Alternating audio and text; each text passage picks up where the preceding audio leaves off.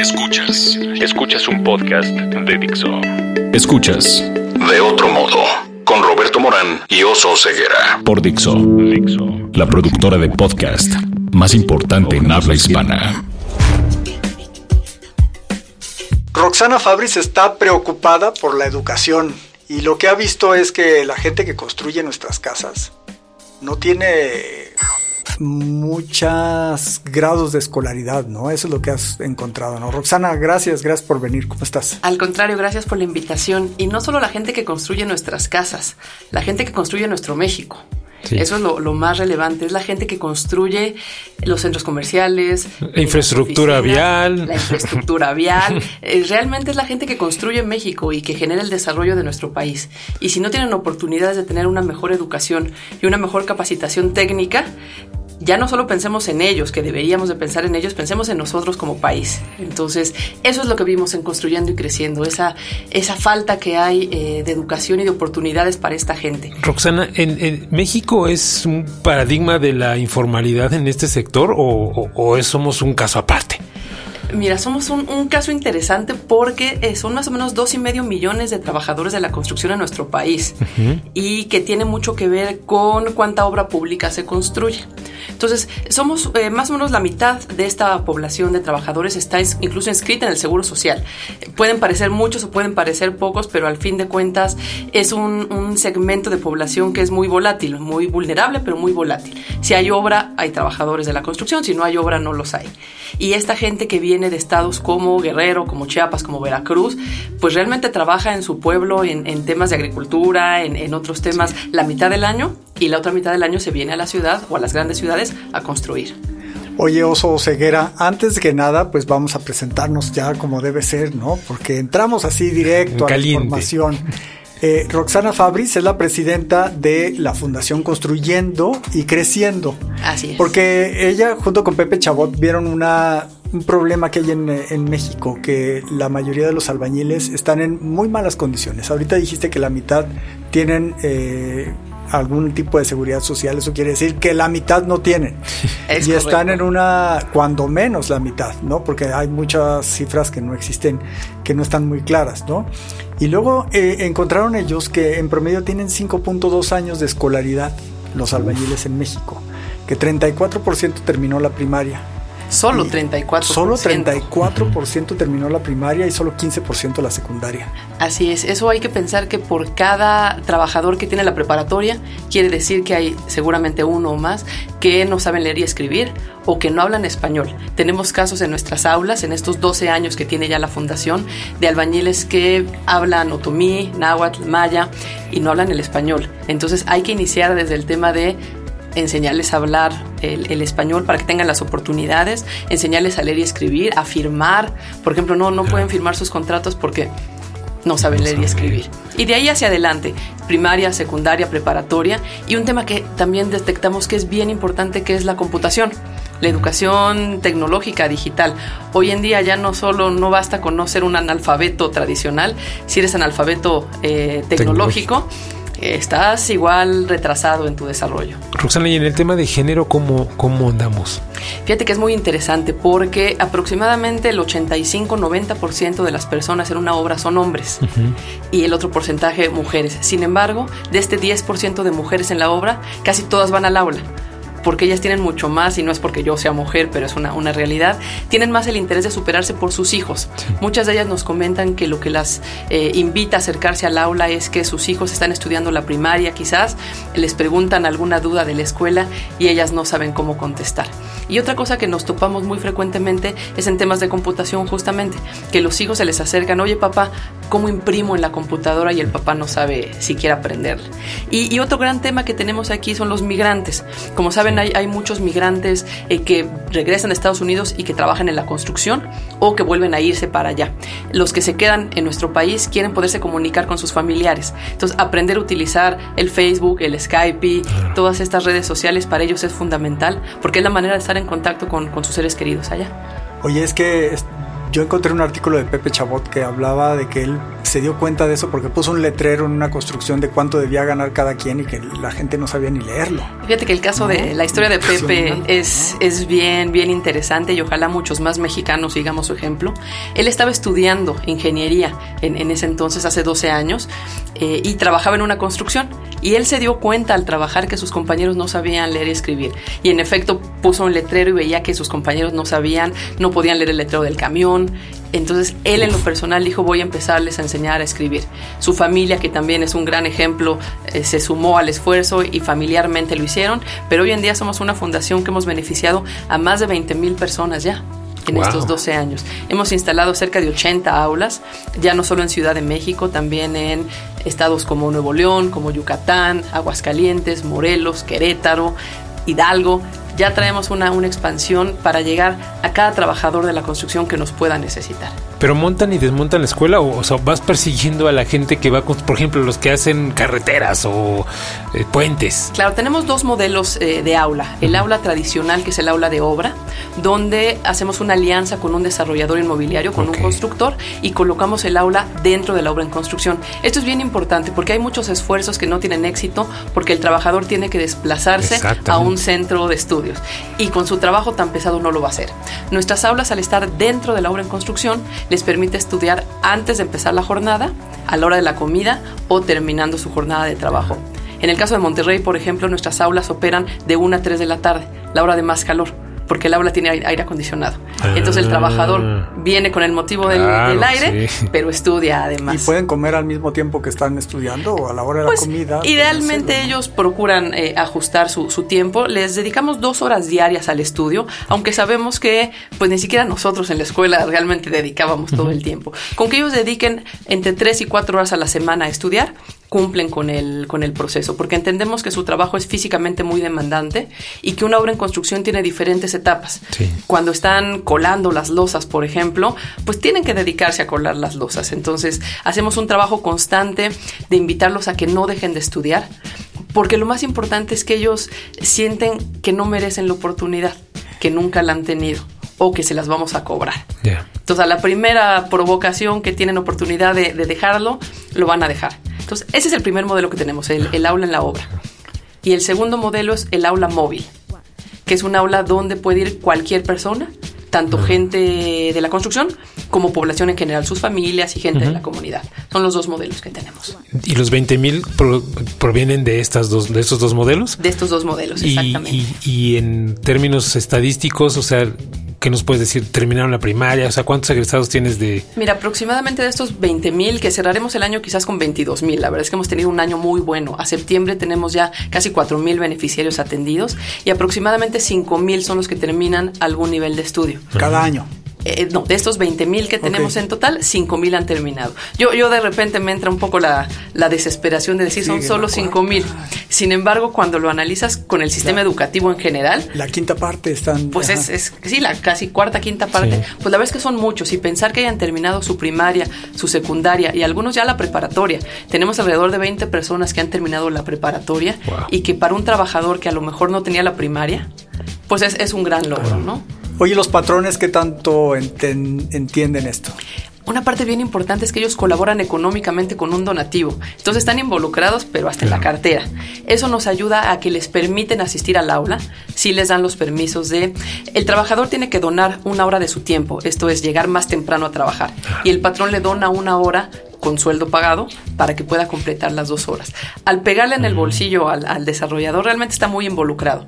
Y las empresas que trabajan con nosotros, más de 40 desarrolladores, pues son empresas socialmente responsables y que llevan esto un poquito más allá, porque entienden que si un trabajador tiene más educación, más capacitación, va a ser un mejor trabajo y sobre todo va a ser más fiel. Tenemos muchos ejemplos de gente que no quiere irse de esa obra aunque le ofrezcan un trabajo en otro lado, porque entonces no va a tener la oportunidad de seguir estudiando. Porque también puedes reducir los accidentes de trabajo, puedes tener mejores eh, instrucciones más claras, ¿no? Sin duda, tenemos un, un, aliado que hace cimentaciones y que cuando platicamos con él nos decía es que para mí es indispensable un programa como el de ustedes, porque si trabajan en cimentaciones, esto es excavaciones profundas, y no sabe leer el letrero que dice no cruces esta línea, ponte el casco, amárrate cuando vayas en un lugar alto, pues ¿cómo le voy a voy a pedir yo que no haya accidentes?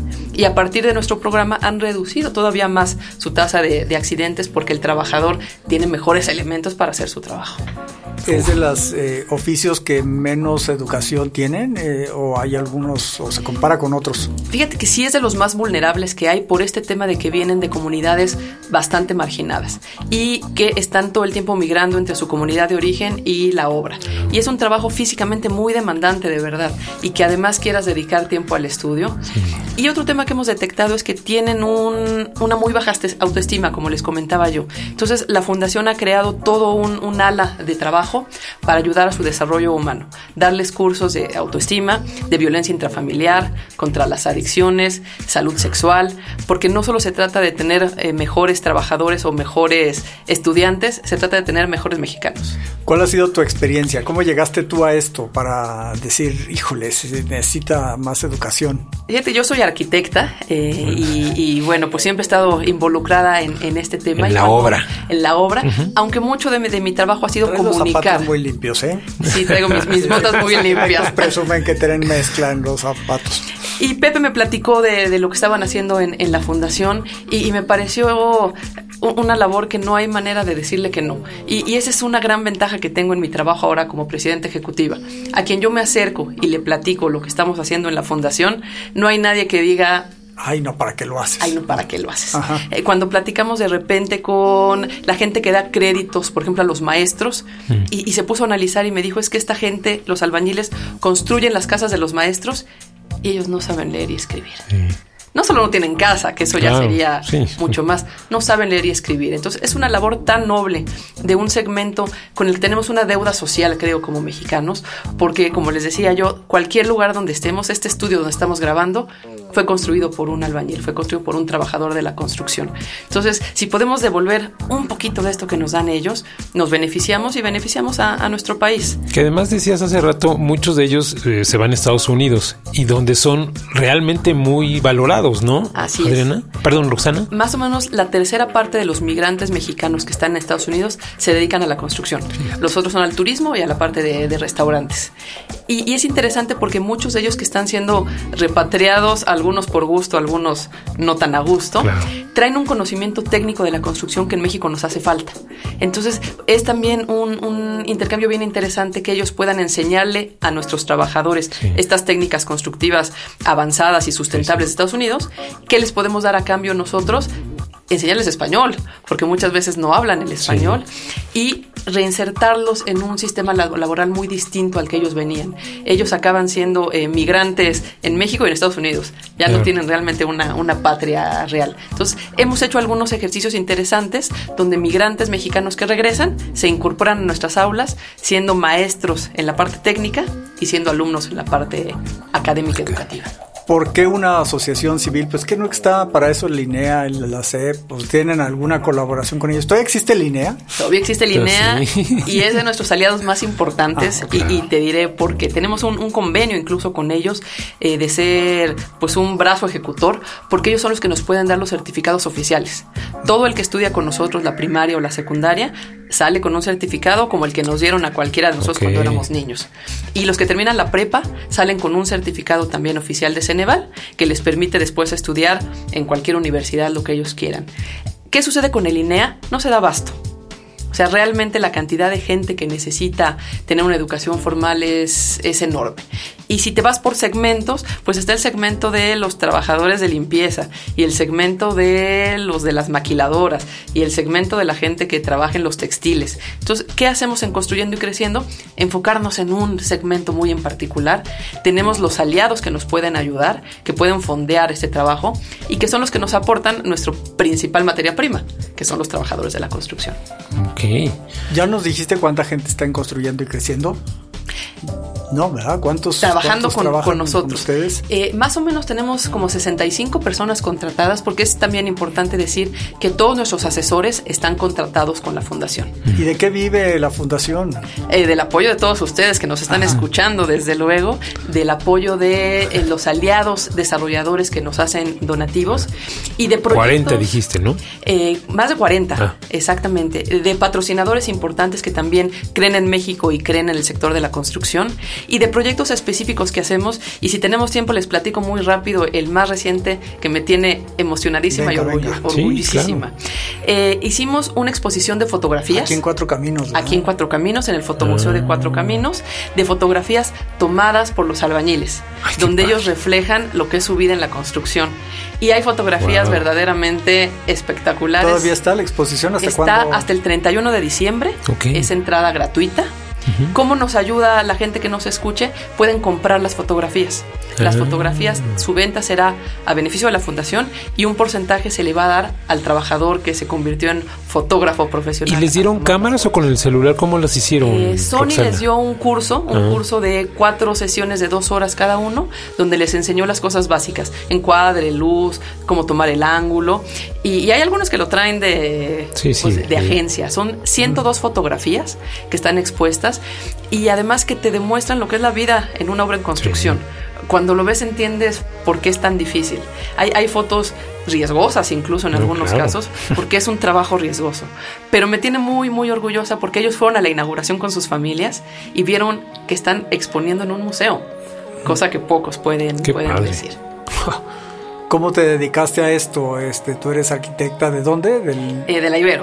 De la Ibero. Ahí también es Pepe, ¿verdad? Pero Pepe, Pepe es ingeniero. ah, él es del, pero también de la Ibero. Y bastante más chamaco que ¿Civil? Yo, en, ah, realidad él es ingeniero civil. Sí, Pepe es muy joven y es un súper emprendedor, la verdad. Y ha logrado conjuntar a mucha gente alrededor de esto. Esta no es la fundación de Pepe, es la fundación de todos los que queremos ayudar a los trabajadores de, de la construcción. Y ojalá más gente se sume con voluntariado, eh, con servicio social, la gente que quiera ir a una de las aulas a dar una clase de inglés, a leerles un cuento, a cualquier cosa que puedan involucrarse, pues que nos busquen en nuestras redes sociales, en nuestra página de internet y se acerquen con nosotros. Y quien quiera becar un albañil, que también se puede, ah.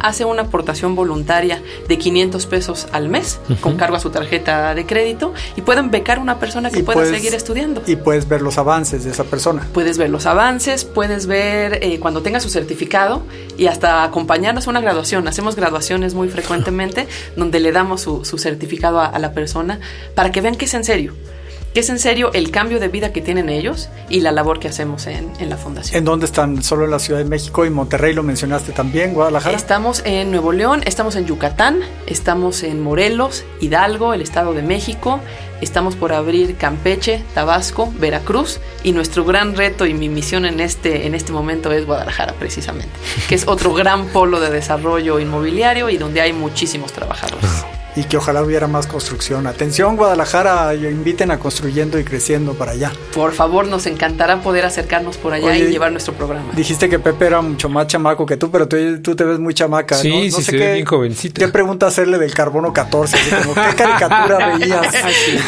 Ándale, mi RFC. Eh, no, soy, soy tragaños y la verdad es que tengo casi 20 años ya en este, en este sector de la construcción y de la comunicación de la construcción. Y eso me ha permitido conocer mucha gente y acercar este programa mucha gente que, que pueda querer apoyarlo. Entonces, ¿qué caricatura veías? Bob the Builder, dice.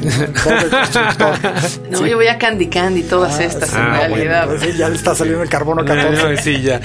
Oye, Roxana, y del cuando invitas a desarrolladores, ¿qué tan, o sea, cómo va creciendo ese número de gente que va contribuyendo con ustedes, patrocinando o desarrollando más?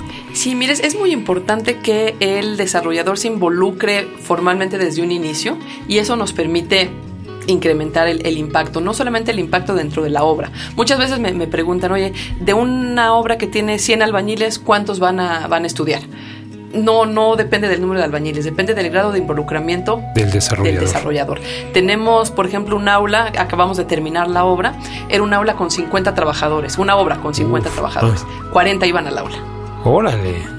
¿Por qué? Porque el desarrollador les iba a dar clases, los motivaba, les decía, te voy a dar un premio, te voy a dar una bicicleta si te gradúas. Y tenemos obras muy grandes de hoteles en construcción de 1.500 trabajadores donde van los mismos 40 trabajadores al aula.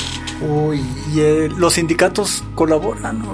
Realmente los sindicatos yo creo que en este caso no, no, se, no se involucran. No pintan. Ay, ¿qué tal de ingenuo soy yo, no? O sea, si tú pones una obra, inmediatamente aparece un sindicato, claro. pero pues se supone que también debería ayudar para proteger los derechos de los trabajadores. Claro, ¿sabes aquí que es muy importante? Nos aliamos con puro desarrollador formal Empresas sólidas que tienen a sus trabajadores bien contratados, que los tienen en buenas condiciones y que les dan la oportunidad de estudiar. Y, es bien importante para el trabajador saber que su patrón está aportando un adicional de su bolsillo para que ellos tengan mejores oportunidades. Algunos les dan permiso incluso de que lleven a sus familias a estudiar.